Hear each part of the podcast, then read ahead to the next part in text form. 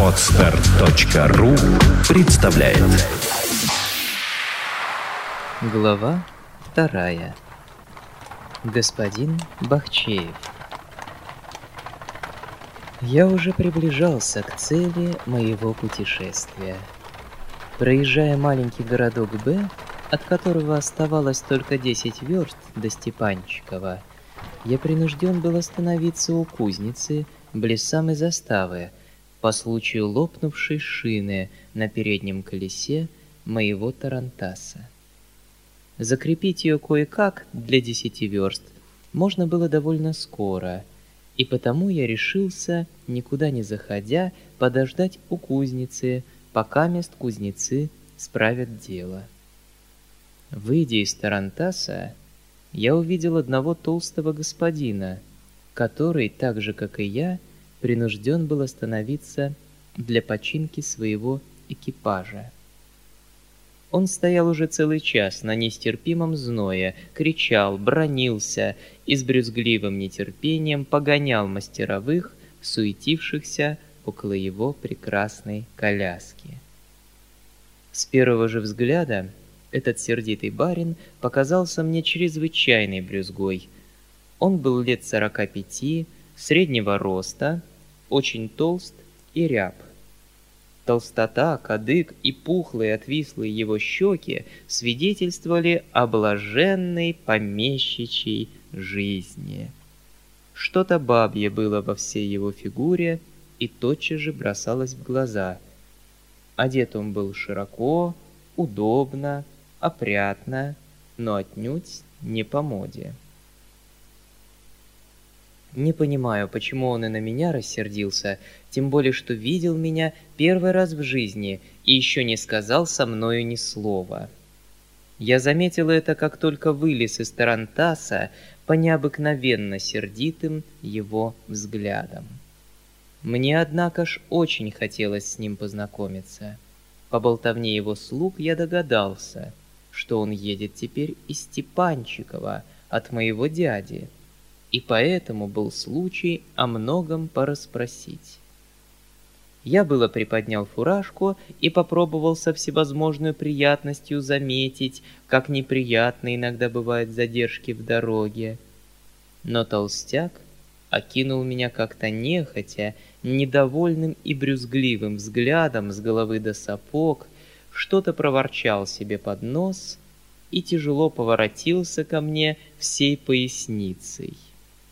Эта сторона его особы, хотя и была предметом весьма любопытным для наблюдений, но уж, конечно, от нее нельзя было ожидать разговора приятного. «Гришка, не ворчать под нос, выпарю!» Закричал он вдруг на своего камердинера, как будто совершенно не слыхав того, что я сказал о задержках в дороге. Этот Гришка был седой, старинный слуга, одетый в длиннополый сюртук и носивший прибольшие седые бакенбарды. Судя по некоторым признакам, он тоже был очень сердит и угрюмо ворчал себе под нос.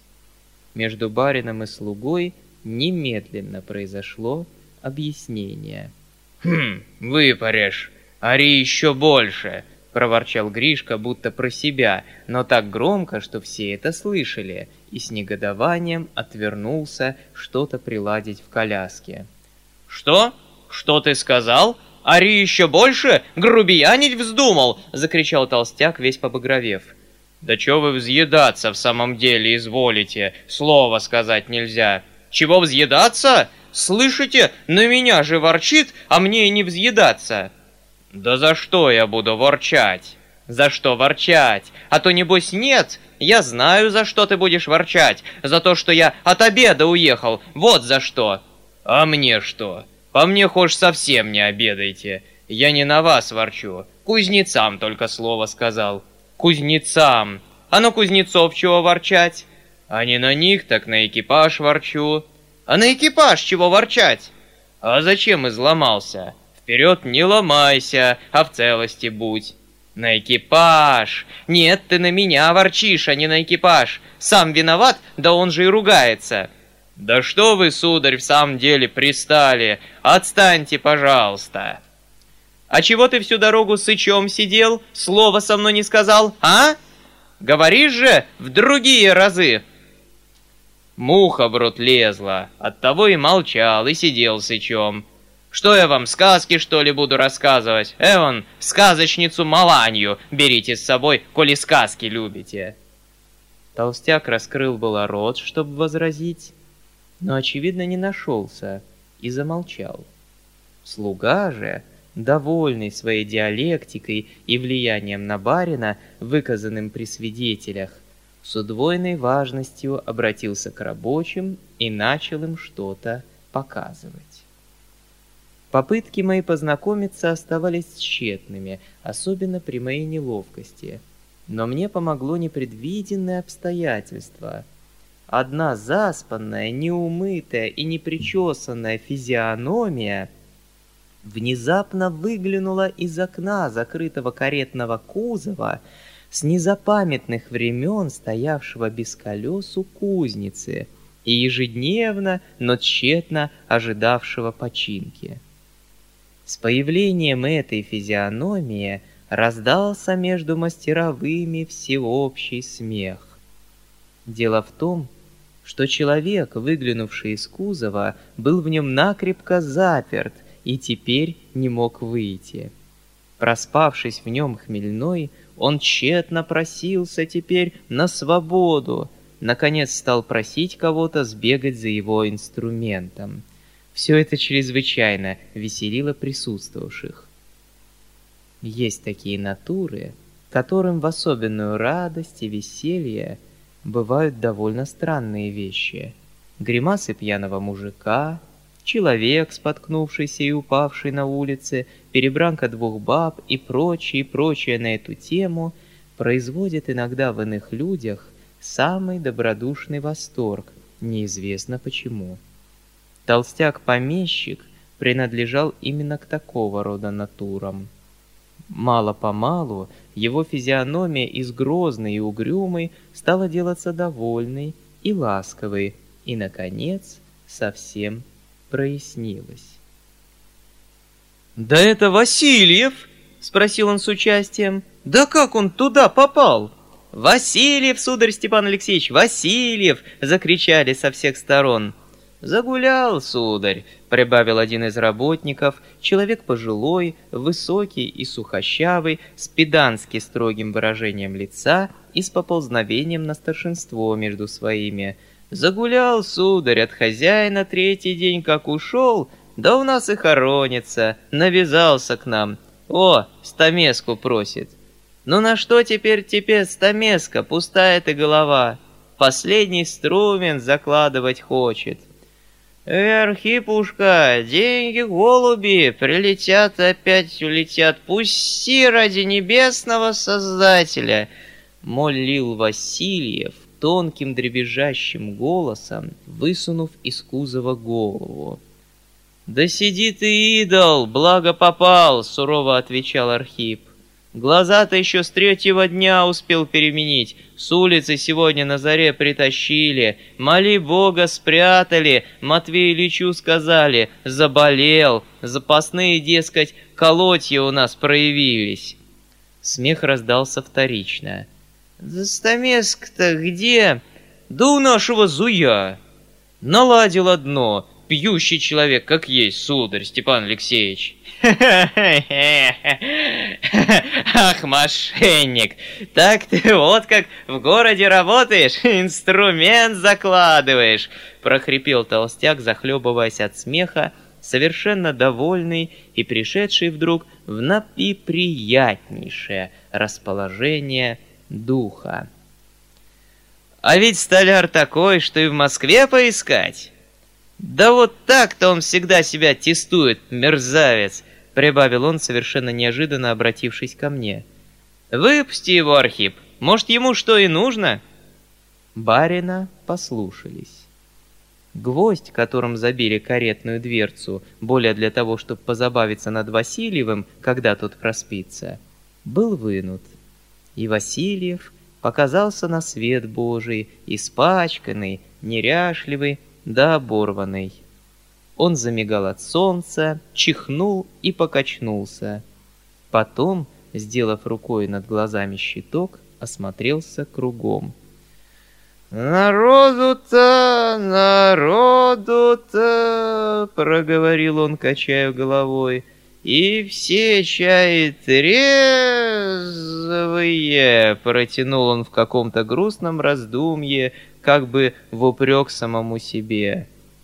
«Ну, с добрым утром, братцы! С наступающим днем!» Снова всеобщий хохот.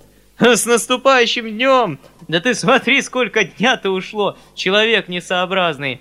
Время, Ля, твоя неделя! По-нашему хоть на час, да вскачь!» «Ишь, красновай!» — вскричал толстяк, еще раз закачавшись от смеха и снова взглянув на меня приветливо. И не стыдно тебе, Васильев? С горя, сударь Степан Алексеевич, с горя, отвечал серьезно Васильев, махнув рукой и, очевидно, довольный, что представился случай еще раз помянуть про свое горе. «С какого же горя, дурак?» «А с такого, что доселе не видывали. Фоме Фомичу нас записывают. Кого? Когда? Закричал толстяк, весь встрепенувшись. Я тоже ступил шаг вперед. Дело совершенно неожиданно коснулось и до меня. За всех капитоновских. Наш барин, полковник, дай бог ему здравия, всю нашу капитоновку, свою вотчину, Фоме Фомичу пожертвовать хочет — целые семьдесят душ ему выделяет. На тебе, говорит Фома, вот теперь у тебя примерно нет ничего. Помещик ты небольшой, всего-то у тебя два снетка по оброку в Ладожском озере ходят. Только и душ ревизских тебе от покойного родителя твоего осталось. Потому родитель твой продолжал Васильев с каким-то злобным удовольствием, посыпая перцем свой рассказ во всем, что касалось Фомы Фомича. «Потому что родитель твой был столбовой дворянин, неведомо откуда, неведомо кто, тоже, как и ты, по господам проживал при милости на кухне, пробавлялся. А вот теперь, как запишу тебе Капитоновку, будешь и ты помещик, столбовой дворянин и людей своих собственных иметь будешь, и лежи себе на печи на дворянской вакансии. Но Степан Алексеевич уж не слушал. Эффект, произведенный на него полупьяным рассказом Васильева, был необыкновенный. Толстяк был так раздражен, что даже побагровел — Кадык его затрясся, маленькие глазки налились кровью. Я думал, что с ним тотчас же будет удар. «Этого не доставало!» — проговорил он, задыхаясь. «Ракалья! Фома! Прижимальщик! Хм, в помещике! Тьфу! Пропадайте вы совсем! Эй вы, кончай скорее! Домой!» «Позвольте спросить вас», — сказал я, нерешительно выступая вперед. Сейчас вы изволили упомянуть о Фоме Фомиче. Кажется, его фамилия, если только не ошибаюсь, э, Опискин. Вот видите ли, я желал бы... Словом, я имею особенные причины интересоваться этим лицом, и с своей стороны очень бы желал узнать, в какой степени можно верить словам этого доброго человека, что барин его, Егор Ильич Растанев, хочет подарить одну из своих деревень Фоме Фомичу — меня это чрезвычайно интересует, и я... «А позвольте вас спросить», — прервал толстый господин. «С какой стороны изволите интересоваться этим лицом, как вы изъясняетесь? А по-моему, так этой ракальей анафемской. Вот как называть его надо, а не лицом.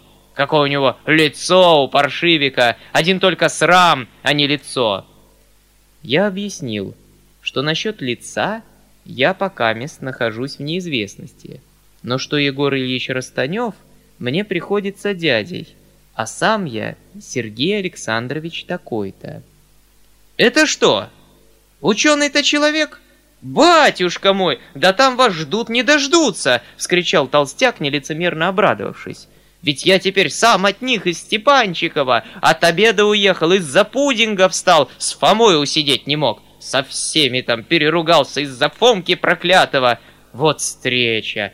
Вы, батюшка, меня извините, я Степан Алексеевич Бахчеев, и вас вот этаким от полу помню. Ну кто бы сказал, а позвольте вас!» И толстяк полез лобызать меня.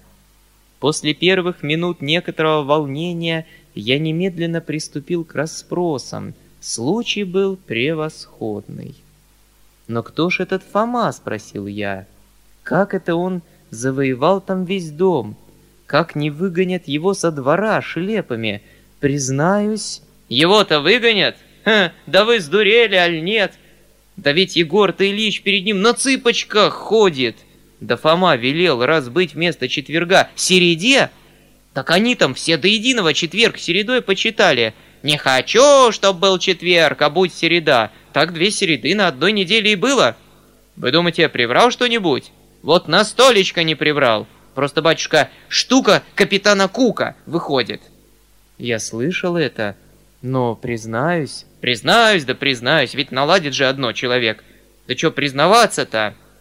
Нет, вы лучше меня расспросите, ведь все рассказать, так вы не поверите, а спросите, из каких я лесов к вам явился. Матушка Егора-то Ильича, полковника-то, хоть и очень достойная дама, и к тому же генеральша, да, по-моему, из ума совсем выжила, не надышит на Фомку Треклятого. Всему она и причиной она-то и завела его в доме. Зачитал он ее, то есть как есть бессловесная женщина сделалась, хоть и превосходительством называется, за генерала Крохоткина 50 лет замуж выпрыгнула. Про сестрицу Егора Ильича, Просковью Ильиничну, что в девках 40 лет сидит, и говорить не желаю. Ахи да охи, да клохчет, как курица, надоел мне совсем. Ну ее! Только разве есть ней, что дамский пол? Так вот и уважаю ее ни за что, ни про что, за то только что она дамский пол. Тьфу, говорить неприлично. Тетушка она вам приходится. Одна только Александра Егоровна, дочка полковничья, хоть и малый ребенок, всего шестнадцатый год, да умнее их всех, по-моему, не уважает Фоме. Даже смотреть было весело. Милая барышня, больше ничего. Да и кому уважать-то?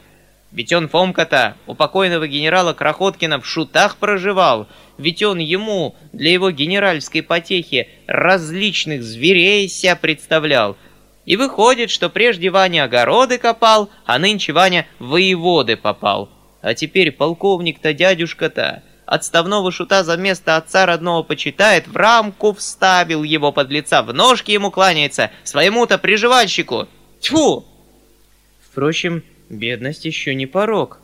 И признаюсь вам, позвольте вас спросить, что он? Красив? Умен? Фома-то? Писанный красавец!» — отвечал Бахчеев с каким-то необыкновенным дрожанием злости в голосе. Вопросы мои как-то раздражали его, и он уже начал и на меня смотреть подозрительно. «Писанный красавец! Слышите, добрые люди, красавца нашел! Да он на всех зверей похож, батюшка, если уж все хотите доподлинно знать. И ведь добро бы остроумие было, хоть бы остроумием шельмец обладал. Ну, я бы тогда согласился, пожалуй, скрипя сердце, для остроумия-то. А то ведь и остроумия нет никакого. Просто выпить им дал чего-нибудь всем физик какой-то. Тьфу, язык устал. Только плюнуть надо и замолчать. М, расстроили вы меня, батюшка, своим разговором. Эй вы, Готово или нет?» «Воронка еще перековать надо», — промолвил мрачно Григорий. «Воронка! Я тебе такого задам, воронка!» «Да, сударь, я вам такое могу рассказать, что вы только рот разините, да и останетесь до второго пришествия с разинутым ртом. Ведь я прежде и сам его уважал. Вы что думаете? Каюсь, открыто каюсь, был дураком». Ведь он и меня обморочил. Все знай, всю подноготную знает, все науки произошел. Капель он мне давал, ведь я, батюшка Чек, больной, сырой человек. Вы можете не верить, а я больной. Но так я с его капель-то чуть вверх тормашки не полетел. Вы только молчите да слушайте, сами поедете, всем полюбуетесь. Ведь он там полковника-то до кровавых слез доведет. Ведь кровавую слезу прольет от него полковник-то, да уже поздно будет. Ведь ишь кругом весь околоток разнакомился с ним из-за Фомки треклятого. Ведь всякому, кто не приедет, оскорбление чинит. Чего уж мне, значительного чина не пощадит, всякому наставление считает, а? В мораль какую-то бросила его шельмеца. Мудрец, дескать, я, всех умнее, одного меня и слушай, я, дескать, ученый. Да что, что ученый? Так из-за того, что ученый уж так непременно и надо заесть не ученого. И уж как начнет ученым своим языком колотить, так уж та-та-та-та-та-та. То есть такой, я вам скажу, болтливый язык, что отрезать его, да выбросить на навозную кучу, так он и там будет болтать. Все будет болтать, пока ворона не склюет. Зазнался, надулся, как мышь на крупу. Ведь уж туда теперь лезет, куда и голова его не пролезет. Да чего? Ведь он там дворовых людей по-французски учить выдумал. Хотите, не верьте. Это, дескать, ему полезно, хамута, слуге-то. Тьфу, срамец треклятый, больше ничего. А на что холопу знать по-французски, спрошу я вас. Да на что и нашему-то брату знать по-французски? На что? С барышнями в мазурке лимонничать, с чужими с женами апельсинничать. Разврат, больше ничего.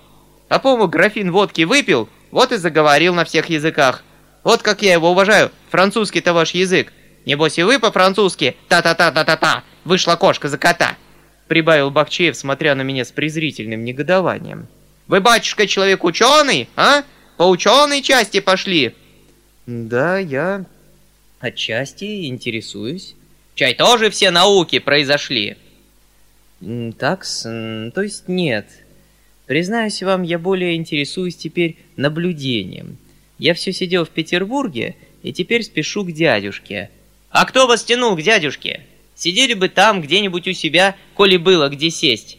Нет, батюшка, тут я вам скажу ученостью мало возьмете. Да и никакой дядюшка вам не поможет, попадете в аркан. Да и я у них там похудел в одни сутки. Ну, верите ли, что я у них похудел? Нет, вы, я вижу, не верите. Ну что ж, пожалуй, бог с вами, не верьте. Нет, помилуйте, я очень верю, только я все еще не понимаю, отвечал я, теряясь все более и более. То-то верю. Да я тебе не верю. Все вы прыгуны с вашей ученой-то частью. Вам только бы на одной ножке попрыгать, да себя показать. Не люблю я, батюшка, ученую часть. Вот она у меня где сидит. Приходилось с вашими петербургскими сталкиваться. Непотребный народ. Все формазоны, неверие распространяют. Рюмку водки выпить боится, точно она укусит его. Тьфу, рассердили вы меня, батюшка, и рассказывать я тебе ничего не хочу. Ведь не подрядился же я в самом деле те сказки рассказывать, да и язык устал. Всех, батюшка, не переругаешь, да и грешно. А только он у дядюшки вашего лакея Видоплясова чуть не в безумие ввел ученый-то твой. Ума решился Видоплясов из-за Фомы-то, из-за Фомы Фомича. «Да я б его, Видоплясова!» — ввязался Григорий, который до сих пор чинно и строго наблюдал разговор. «Да я б его, Видоплясова, из-под розок не выпустил! Нарвись-ка он на меня, я бы дурь-то немецкую вышиб, задал бы столько, что в два ста не складешь!» «Молчать!» — крикнул барин. «Держи язык за зубами, не с тобой говорят!» «Видоплясов?» — сказал я, совершенно сбившись и уже не зная, что говорить. «Видоплясов, скажите, какая странная фамилия!»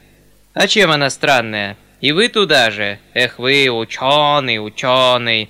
Я потерял терпение. «Извините», — сказал я. «Но за что ж вы на меня-то сердитесь? Чем же я виноват? Признаюсь вам, я вот уже полчаса вас слушаю и даже не понимаю, о чем идет дело». «Да вы, батюшка, чего обижаетесь?» — отвечал толстяк. «Нечего вам обижаться. Я ведь тебе, любя, говорю. Вы не глядите на меня, что я такой крикса, и вот сейчас на человека моего накричал. Он хоть канале, естественнейше, Гришка-то мой. Да за это и люблю его, подлеца. Чувствительность сердечная погубила меня, откровенно скажу. А в всем этом Фомка один виноват. Погубит он меня, присягну, что погубит. Вот теперь два часа на солнце, по его же милости, жарюсь. Хотел было к протопопу зайти, пока вместо эти дураки с починкой копаются. Хорош человек здешний протопоп, да уж так он расстроил меня, Фомка-то, что уж и на протопопа смотреть не хочется. Ну их всех. Здесь ведь и трактиришка порядочного нет. Все, я вам скажу, подлецы, все до единого. И ведь добро бы чин был на нем необыкновенный какой-нибудь. Продолжал Бахчеев, снова обращаясь к Фоме Фомичу, от которого он, видимо, не мог отвязаться. «Ну тогда хоть по чину простительно, а то ведь и чинишка-то нет, это я доподлинно знаю, что нет. За правду, говорит, где-то там пострадал, в сорок не в нашем году. Так вот и кланяйся ему зато в ножки, черт не брат. Чуть что не по нем, скочит, завяжет, обижают, дескать, меня, бедность мою обижают, уважение не питает ко мне». Без Фомы к столу не смей сесть, а сам не выходит. Меня, дескать, обидели, я убогий странник, я черного хлебца поем. Чуть сядут, он тут и явился. Опять пошла наш скрипка пилить. Зачем без меня сели за стол? Значит, ни во что меня почитают. Словом, гуляй, душа. Я, батюшка, долго молчал. Он думал, что я... Хм, и я перед ним, собачонкой, на задних лапках буду выплясывать. Надка, брат, возьми, закуси. «Нет, брат, ты только за дугу, а я уж в телеге сижу». «С Егор-то Ильичом, я ведь в одном полку служил. Я-то в отставку юнкером вышел, а он в прошлом году в отчину приехал в отставке полковником. Говорю ему, эй, себя сгубите, не потакайте Фоме, прольете слезу». «Нет, — говорит, — превосходнейший он человек, это про Фомку-то.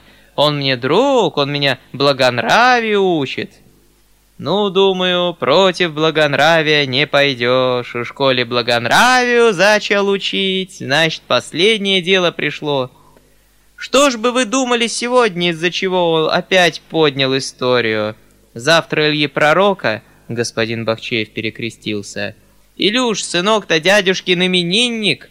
Я было думал и день у них провести, и пообедать там, и игрушку столичную выписал. Немец на пружинах у своей невесты ручку целует, а та слезу платком вытирает. Превосходная вещь. Хе, теперь уж не подарю. Морген Фри. Он у меня в коляске лежит и нос у немца отбит. Назад везу.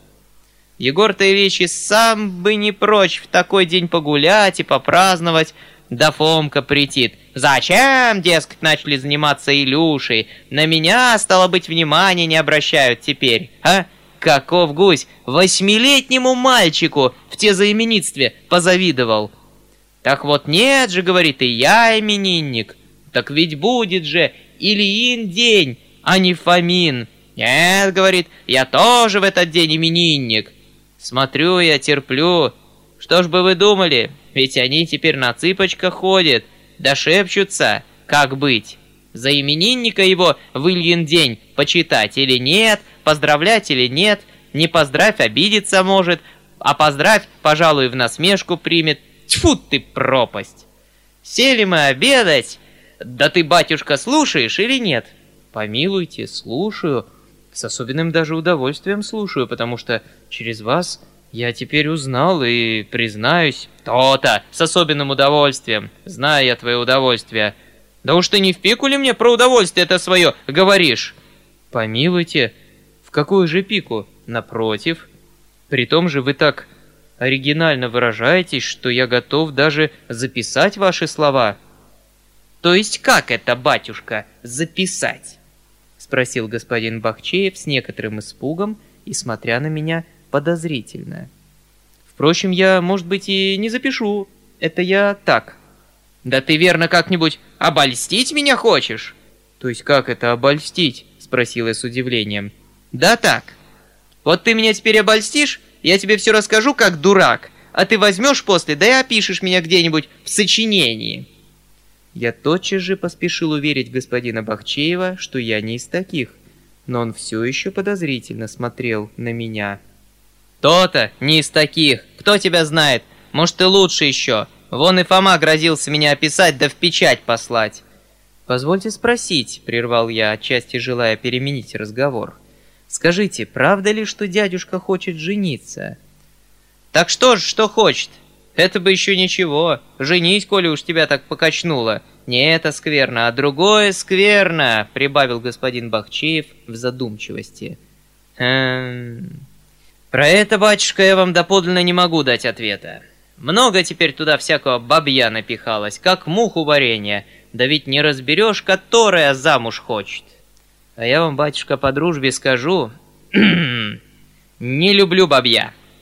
Только слава, что человек, а по так один только срам, да и спасению души вредит.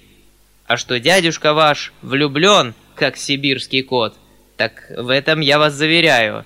Про это, батюшка, я теперь промолчу, сами увидите.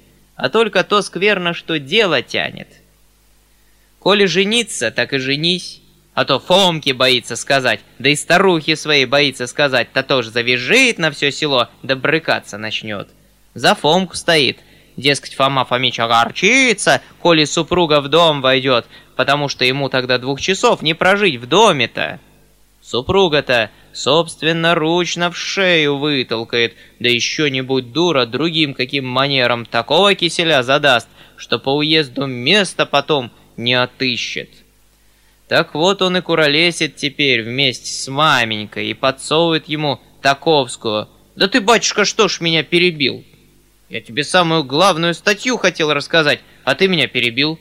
Я постарше тебя, перебивать старика не годится. Я извинился. Да ты не извиняйся. Я вам, батюшка, как человеку ученому, на суд представить хотел, как он сегодня разобидел меня. Ну вот рассуди, коли добрый ты человек. Сели мы обедать. Так он меня, я тебе скажу, чуть не съел за обедом-то. С самого начала вижу, сидит себе, злится так, что в нем вся душа скрипит. В ложке воды утопить меня рад, ехидно. Такого самолюбия человек, что уж сам в себе поместиться не может. Вот и вздумал он ко мне придираться, благонравию тоже меня вздумал учить. Зачем, скажите ему, я такой толстый? Ну, пристал человек. Зачем не тонкий, а толстый? Ну скажите ж, батюшка, что это за вопрос? Но видно ли тут остроумие? Я с благоразумием от ему отвечаю. Это так уж Бог устроил, Фома Фомич. Один толст, а другой тонок, а против всеблагого провидения смертному восставать невозможно. Благоразумно ведь? Как вы думаете? Нет, говорит, у тебя 500 душ, живешь на готовом, а пользы Отечеству не приносишь, надо служить, а ты все дома сидишь, да на гармонии играешь. А я взаправду, когда взгрустнется, на гармонии люблю поиграть. Я опять с благоразумием отвечаю, а в какую я службу пойду, Фома Фомич? В какой мундир толстоту-то мою затяну? Надену мундир, затянусь, неравно чихну, все пуговицы отлетят, да еще, пожалуй, хе, при высшем начальстве. Да оборони бог за пашквиль сочтут. Что тогда?» «Ну скажите же, батюшка, ну что я тут смешного сказал? Так нет же, покатывается на мой счет. Хахоньки да хихоньки такие пошли. То есть целомудрия в нем нет никакого, я вам скажу. Да еще на французском диалекте. Поносить меня вздумал. Кошон, говорит. Ну кошон-то и я понимаю, что значит. Ах ты физик проклятый, думаю. Полагаешь, я тебе теплоух дался? Терпел я терпел, да и не утерпел встал из-за стола, да при всем честном народе и бряк ему. «Согрешил, я говорю, пред тобою, Фома Фомич, благодетель. Подумал было, что ты благовоспитанный человек, а ты, брат, выходишь такая же свинья, как и мы все». Сказал, да и вышел из-за стола. Из-за самого пудинга. Пудинг тогда обносили. Ну вас и с пудингом-то. «Извините меня», сказал я, прослушав весь рассказ господина Бахчеева. Я, конечно, готов с вами во всем согласиться. Главное, я еще ничего положительного не знаю. Но, видите ли, на этот счет у меня явились теперь свои идеи. «Какие ж ты идеи, батюшка, у тебя появились?» — недоверчиво спросил господин Бахчеев. «Видите ли, — начал я, несколько путаясь, — оно может быть и не кстати теперь но я, пожалуй, готов сообщить. Вот как я думаю. Может быть, мы оба ошибаемся насчет Фомы Фомича. Может быть, все эти странности прикрывают натуру особенную, даже даровитую, кто это знает? Может быть, это натура огорченная, разбитая страданиями, так сказать, мстящая всему человечеству. Я слышал, что он прежде был чем-то вроде шута. Может быть, это его унизило, оскорбило, сразило? Понимаете, человек благородный, сознание, а тут роль шута. И вот он стал недоверчив ко всему человечеству и, и может быть, если примирить его с человечеством, то есть с людьми, то, может быть, из него выйдет натура особенная, может быть, даже очень замечательная, и, и ведь есть же что-нибудь в этом человеке. Ведь есть же причина, по которой ему все поклоняются. Словом, я сам почувствовал, что зарапортовался ужасно. По молодости еще можно было простить, но господин Бахчеев не простил. Серьезно и строго смотрел он мне в глаза и, наконец, вдруг побагровел, как индейский петух. «Это Фомка-то такой особенный человек?» — спросил он отрывисто. «Послушайте, я еще сам почти ничему не верю из того, что я теперь говорил. Я это только так, в виде догадки. А позвольте, батюшка, полюбопытствовать, спросить, обучались вы философии или нет? То есть в каком смысле? Спросил я с недоумением. Нет, не в смысле. А вы мне, батюшка, прямо, безо всякого смысла отвечайте, обучались вы философии или нет? Признаюсь, я намерен изучать, но... «Ну так и есть!» — вскричал господин Бахчеев, дав полную волю своему негодованию. «Я, батюшка, еще прежде, чем вы рот растворили, догадался, что вы философии обучались. Меня не надуешь, Морген Фри! За три версты чутьем услышу философа. Поцелуйтесь вы с вашим Фомой Фомичом, особенного человека нашел. Тьфу, Прокисай все на свете! Я было думал, что вы тоже благонамеренный человек, а вы... «Подавай!» — закричал он кучеру, уже влезавшему на козла и исправленного экипажа. «Домой!» На силу-то я кое-как успокоил его. Кое-как, наконец, он смягчился, но долго еще не мог решиться переменить гнев на милость. Между тем он влез в коляску с помощью Григория Архипа, того самого, который читал наставление Васильеву. «Позвольте спросить вас», — сказал я, подойдя к коляске, — «вы уже более не приедете к дядюшке?» «К дядюшке-то? А плюньте на того, кто вам это сказал. Вы думаете, я постоянный человек, выдержу? В том-то и горе мое, что я тряпка, а не человек. Недели не пройдет, а я опять туда поплетусь. А зачем? О, подите, сам не знаю зачем, а поеду. Опять буду с Фомой воевать. Это уж, батюшка, горе мое. За грехи мне Господь этого Фомку в наказание послал. Характер у меня бабий, постоянства нет никакого. Трус я, батюшка, первой руки. Мы, однако ж, расстались по-дружески. Он даже пригласил меня к себе обедать. «Приезжай, батюшка, приезжай, пообедаем! У меня водочка из Киева пешком пришла, а повар в Париже бывал. Такого фенезерфу подаст, такую кулебяку Мисаиловну сочинит, что только пальчики оближешь, да в ножки поклонишься ему под лицу. Образованный человек. Я вот только давно не сёк его, балуется он у меня. Да вот теперь благо напомнили. Приезжай, я бы вас и сегодня с собой пригласил, да вот как-то весь упал, раскис, со всех без задних ног сделался. Ведь я человек больной, сырой человек. Вы, может быть, и не верите. Ну, прощайте, батюшка, пора плыть и моему кораблю. Вон и ваш тарантасик готов. А Фомке скажите, чтобы не встречался со мной. Не то я такую чувствительную встречу ему сочиню, что он... Но последних слов уж не было слышно. Коляска, принятая дружно четверку сильных коней, исчезла в облаках пыли. Подали мой тарантас, я сел в него, и мы тотчас же проехали городишко. «Конечно, этот господин привирает», — подумал я. «Он слишком сердит и не может быть беспристрастным». Но опять-таки, все, что он говорил о дяде, Очень замечательно.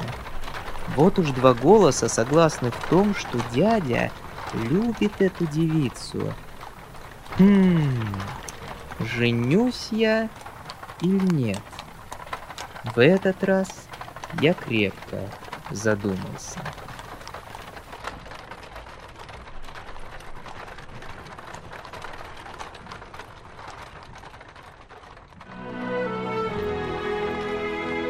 Уважаемые слушатели, сообщаем вам, что эту и другие аудиокниги вы можете бесплатно скачать на сайте